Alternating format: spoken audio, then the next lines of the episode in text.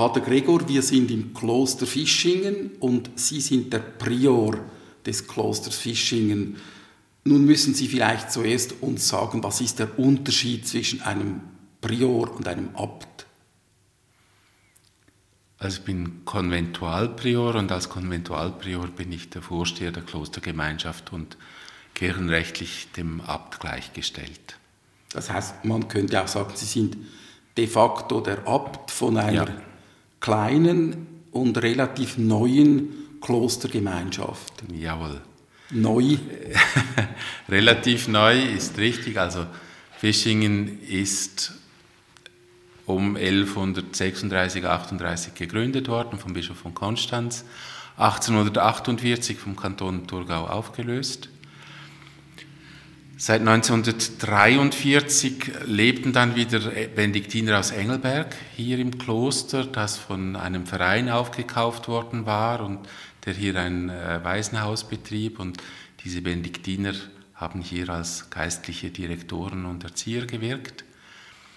Und dann mit der ähm, Aufhebung der Ausnahmeartikel 1973 in der Schweizer Bundesverfassung wurde es ja wieder möglich, dass man neu gründet, Klöster gründet oder eben aufgelöste Klöster wieder besiedelt.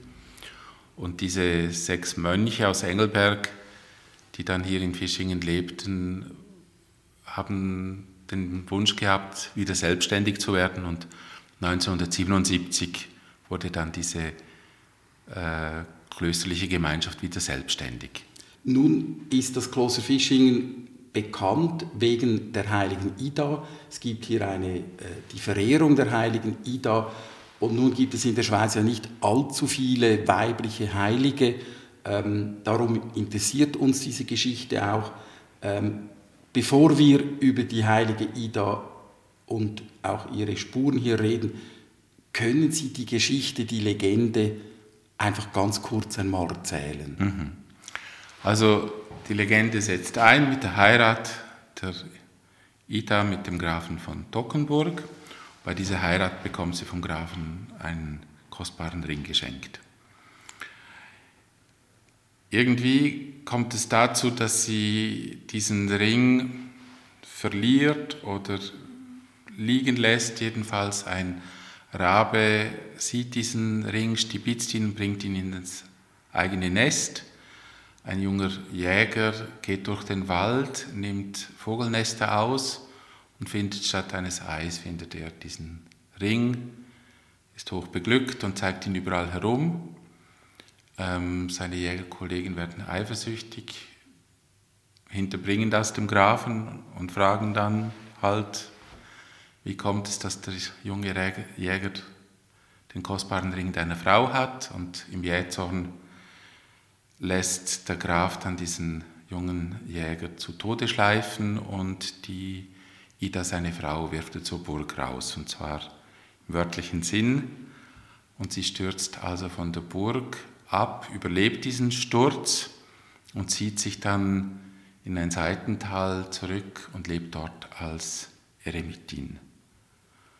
Und jeden Morgen kommt ein Hirsch zu ihr, auf dessen Geweih brennen zwölf Flammen und dieser Hirsch führt dann die Ida durch, den, durch die Nacht, den dunklen Wald, ins Kloster Fischingen zur Frühmesse und bringt sie wieder zurück. Später ähm, findet ein anderer Jäger Ida und berichtet dem Grafen, deine Frau hat diesen Sturz überlebt er geht zu ihr, bittet sie um Verzeihung, möchte, dass sie zurückkommt. Sie verzeiht ihm, aber sagt, sie wolle ihre Lebensweise fortführen. Und im Alter dann ähm, lebt sie im Kloster, also als Reklusin. Sie hat ein eigenes Häuschen an die Kirche angebaut mit einem Fenster in die Kirche hinein sodass sie dem Gottesdienst folgen kann mit einem Fenster nach außen, einem Redfenster, dass die Leute zu ihr kommen können, ihre Sorgen ihr erzählen können, sie ihre Ratschläge erteilen kann. Und als Reklusin in Fischingen stirbt sie dann, wird hier dann begraben und eben halt als Heilige verehrt. Diese Geschichte scheint eben auch hier zu spielen, mit diesem Ort verankert zu sein. Ist diese Geschichte, hat sich diese Geschichte auch wirklich zugetragen oder wie ist es zu dieser Geschichte gekommen? Ist ganz schwierig, ähm, den historischen Kern wirklich herauszulösen. Also ich, ich gehe davon aus, dass es dass diese äh, Walderemitin und Reklusin dann später, äh, dass das der historische Kern ist, ob sie jetzt eine Gräfin von Dockenburg gewesen ist oder nicht, das ist relativ schwierig ähm, zu belegen. Ähm, Tatsache ist allerdings, dass ähm, nach einem Brand der Klosterkirche, in dem auch die Reliquien bis auf das Haupt äh, verbrannt sind, dann im Zusammenhang mit dem Wiederaufbau der Abt von Fischingen im Kloster einsiedeln, beim Dekan Albrecht von Bornstetten, einem Humanisten, eine Legende bestellt hat. Und dieser Albrecht von Bornstetten hat 1481 bis 85 mehrere Fassungen dieser äh, Legende geschrieben in Deutsch, in, in, auf Latein und hat die dann in Fischingen ab, abgeliefert und die wurde dann halt erzählt, weitererzählt und verbreitet. Nun hat ja der Albrecht von Bornstetten offenbar diese Legende ein Stück weit erfunden, aber so ganz aus dem Nichts hat er das ja nicht gemacht. Weiß man, welche Quellen, allenfalls auch welche Erzählungen er benutzt hat oder hat er einfach mal auch vielleicht zugehört, was der Abt gern haben wollte? Ja, das ist so schwierig zu sagen. Also er hat sicher bestehende Legendenmotive hat er verarbeitet. Eben ähm, das Hirschmotiv ist bekannt aus anderen Legenden. Bei der heiligen Genoveva kommt der Hirsch vor, bei der Ida von Herzfeld kommt der Hirsch vor. In der Hubertus-Legende spielt der Hirsch eine Rolle. Also zum Beispiel das ist so ein Legendenmotiv, das er halt aufgenommen hat. Und diese Legende hat ja auch Nachwirkungen gehabt, das heißt, sie wurde dann auch weiter äh, nacherzählt. Genau. Und offensichtlich hat dieser Albrecht von Bonstetten eben wirklich gute Arbeit gemacht, dass er eine Geschichte zusammengestellt hat. Es ist ein literarisches Produkt. Er hat eine Geschichte zusammengestellt, die einfach gut ist und funktioniert und bis heute anspricht. Wenn, wenn man hier jetzt im Kloster ist und Sie als Mönch, als äh, äh, Vorsteher dieser Gemeinschaft, ist es für Sie relevant, ob die Geschichte historisch stimmt oder ob die Geschichte historisch nicht unbedingt stimmt? Es ist überhaupt nicht relevant, was jetzt ähm, an dieser Legende, so wie sie erzählt wird, historisch ist. Sie ist im Kern historisch, dass es diese Frau gegeben hat. Und glaube ich, stimmig an dieser ganzen Geschichte ist eben das, was sie erzählt. Wie eine Frau ein Schicksal erleidet, wie sie damit umgeht, dass sie diesen großen Bruch, diesen Absturz erlebt in ihrer Ehe, dass sie auf ihren eigenen Füßen landet, dass sie ihren Weg findet, sich aufrappeln kann durch alle Dunkelheiten, die sie in ihrem Leben eben erfährt und dass sie ihre Eigenständigkeit wiederfindet. Wenn man sagt, das könnte jetzt fast schon eine, eine feministische Legende sein, was sagen Sie dazu? Kann mir gut vorstellen, dass natürlich Frauen sich besonders angesprochen fühlen und ihre Geschichte oder ähnliche Geschichten halt mit dieser Geschichte verbinden können. Wenn man heute nach Fischingen kommt, dann kommt man in ein barockes Kloster. Ähm, ein Kloster, das deutlich, und eine Kirche, die deutlich nach der Zeit von Albrecht von Bonstetten entstanden sind und gewissermaßen den Ida-Kult auch noch baulich ausschmücken.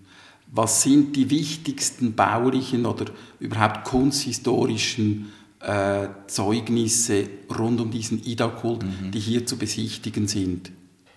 Also der älteste Baukörper in der Kirche im Kloster ist das Epitaph, also das Grabmal von 1496, das eben immer leer war, weil die Reliquien ja vorher schon zerstört worden sind.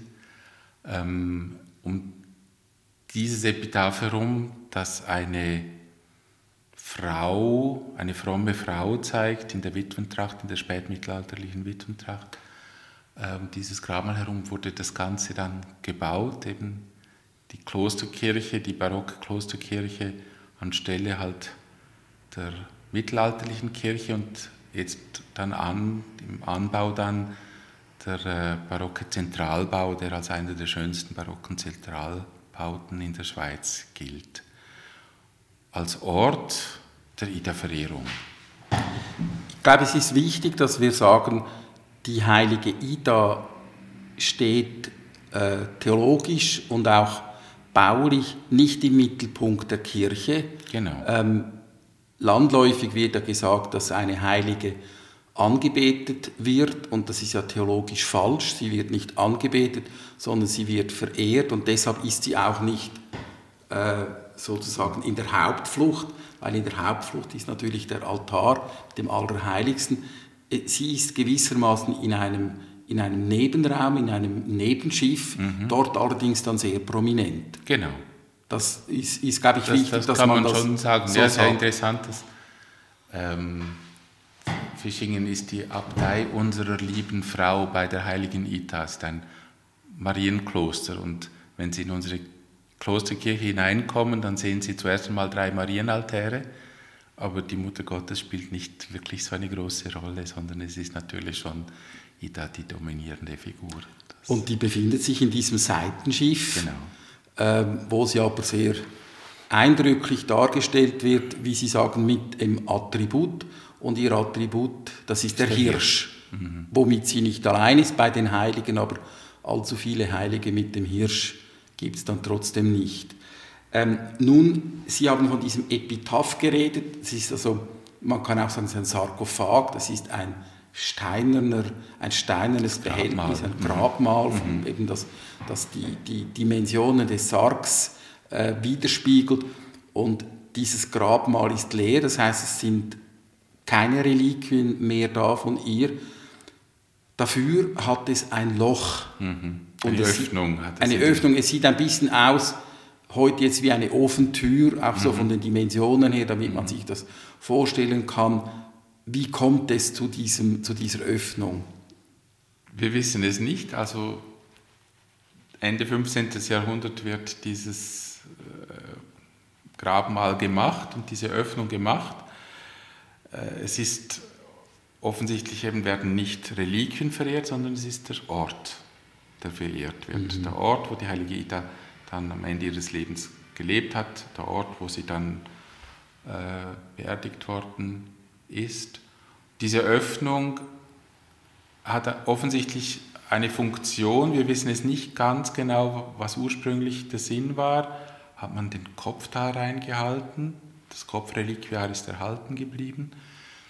Offensichtlich ist es so, dass sehr früh schon Pilger, wir sind ja hier am, am Jakobsweg, dass ein Pilger seine, nehmen wir an, wunden, heißen Füße mit Blasen da auf den kühlen Sandstein gehalten hat und inzwischen ist dieser Sandstein ganz ausgetreten, also bis heute ist es so, dass sich Pilger, ähm, Wallfahrer da hinsetzen und ihre Füße da in diese Öffnung hineinhalten.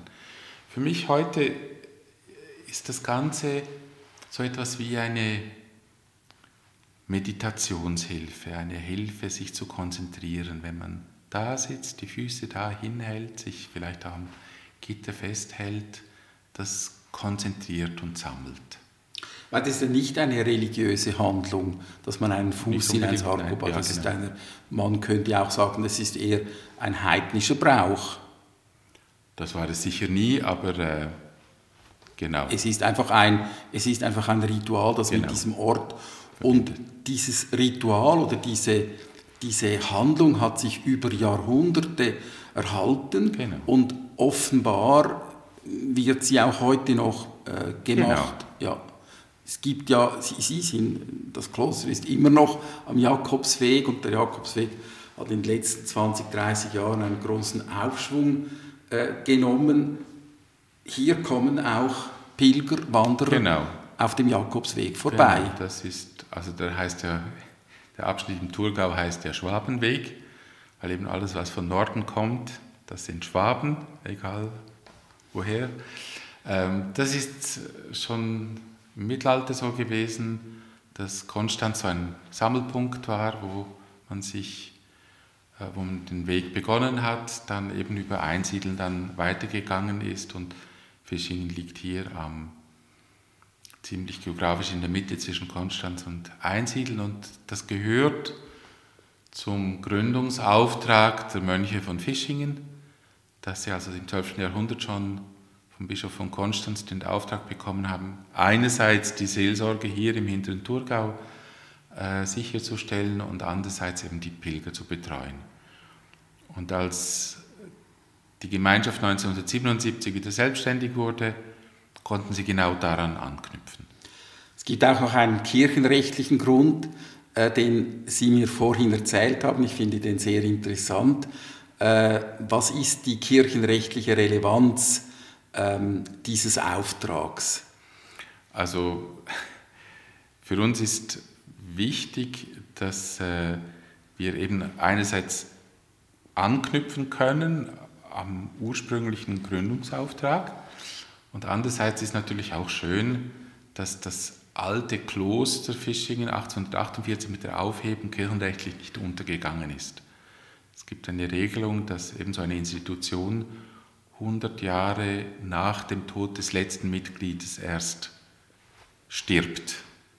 Und der letzte Fischinger Mönch des alten Klosters ist 1896 gestorben. Und 1977 bei der Wiedererrichtung, es ist immer keine Neugründung, sondern eine Wiedererrichtung, ist dieses alte Kloster halt wieder aufgelebt und äh, ja, lebt als Institution halt bis heute weiter. Und das ist durchaus etwas Schönes, ja. Sie haben einen großen Auftrag und eine kleine Gemeinschaft und neben dem großen Auftrag jetzt der Seelsorge, der Betreuung, äh, haben Sie noch einen Bau, der mindestens in Teilen noch nicht renoviert ist. Das, was das Publikum sieht, das kann man sagen, es gibt, es, es gibt das Kloster, es gibt die Kirche, es gibt die Werkstätten, es gibt neuerdings eine Brauerei, das sieht schön renoviert aus. Äh, was die Besucher aber nicht wissen, weil sie dort nicht hinkommen, ist, äh, es gibt Räume, da sieht es noch ganz anders aus. Ja, ja. Was ist da geplant? Oder hat das Geld einfach nicht gereicht bei der ersten Renovation? Ja, das Geld reicht nie. Das bis zu einem großen Gebäudekomplex natürlich ähm, immer die Herausforderung. Ähm, Fakt ist natürlich, dass mit der Aufhebung 1848 dem Kloster all das entzogen worden ist, was natürlich die Lebensgrundlage war.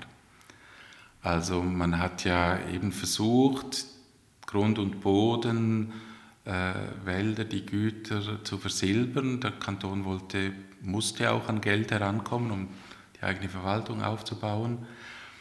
Und als 1879 dieser Verein St. Ida Zell oder Verein Kloster Fischingen äh, gegründet wurde, hat er dieses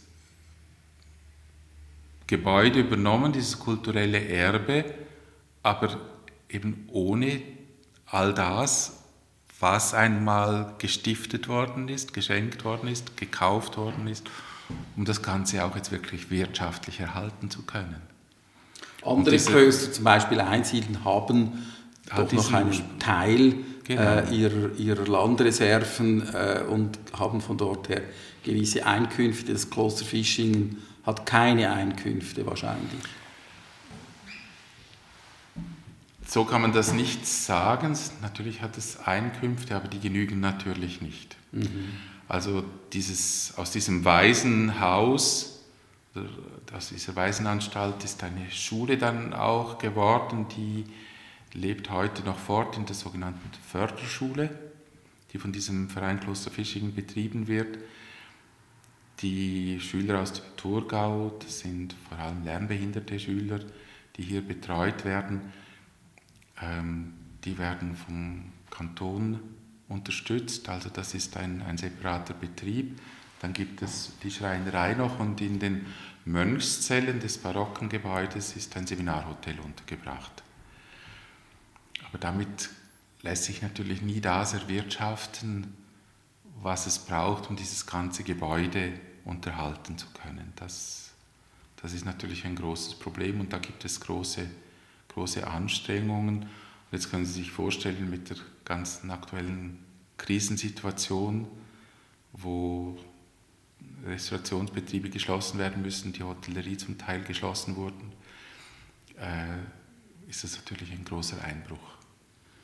Und da ist es natürlich jetzt wieder für mich jetzt als Vorsteher der Mönchsgemeinschaft einfach eine große Entlastung. Wir wären personell und auch materiell überhaupt nicht in der Lage, diesen ganzen Betrieb aufrechtzuerhalten. Das ist so. Sondern das ist Aufgabe dieses Vereins Kloster Fischingen. Und da ist äh, noch steht eine große Renovation an. Ähm, wenn Sie jetzt zurückschauen und sich überlegen, wir haben über die heilige Ida geredet, was ist die Rolle, die diese Heilige heute spielt für Sie?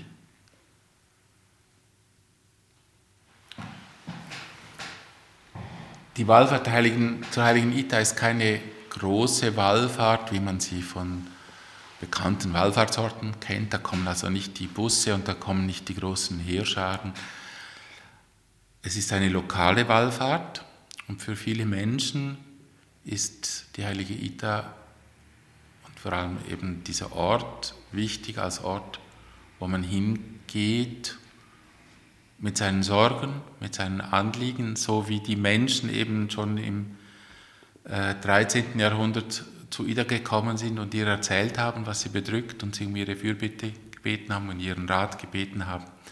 So ist es halt bis heute so dass Menschen kommen. Wir haben jeden Tag Kerzchen, die da brennen, Zeugnis geben für die Leute, die, die da waren.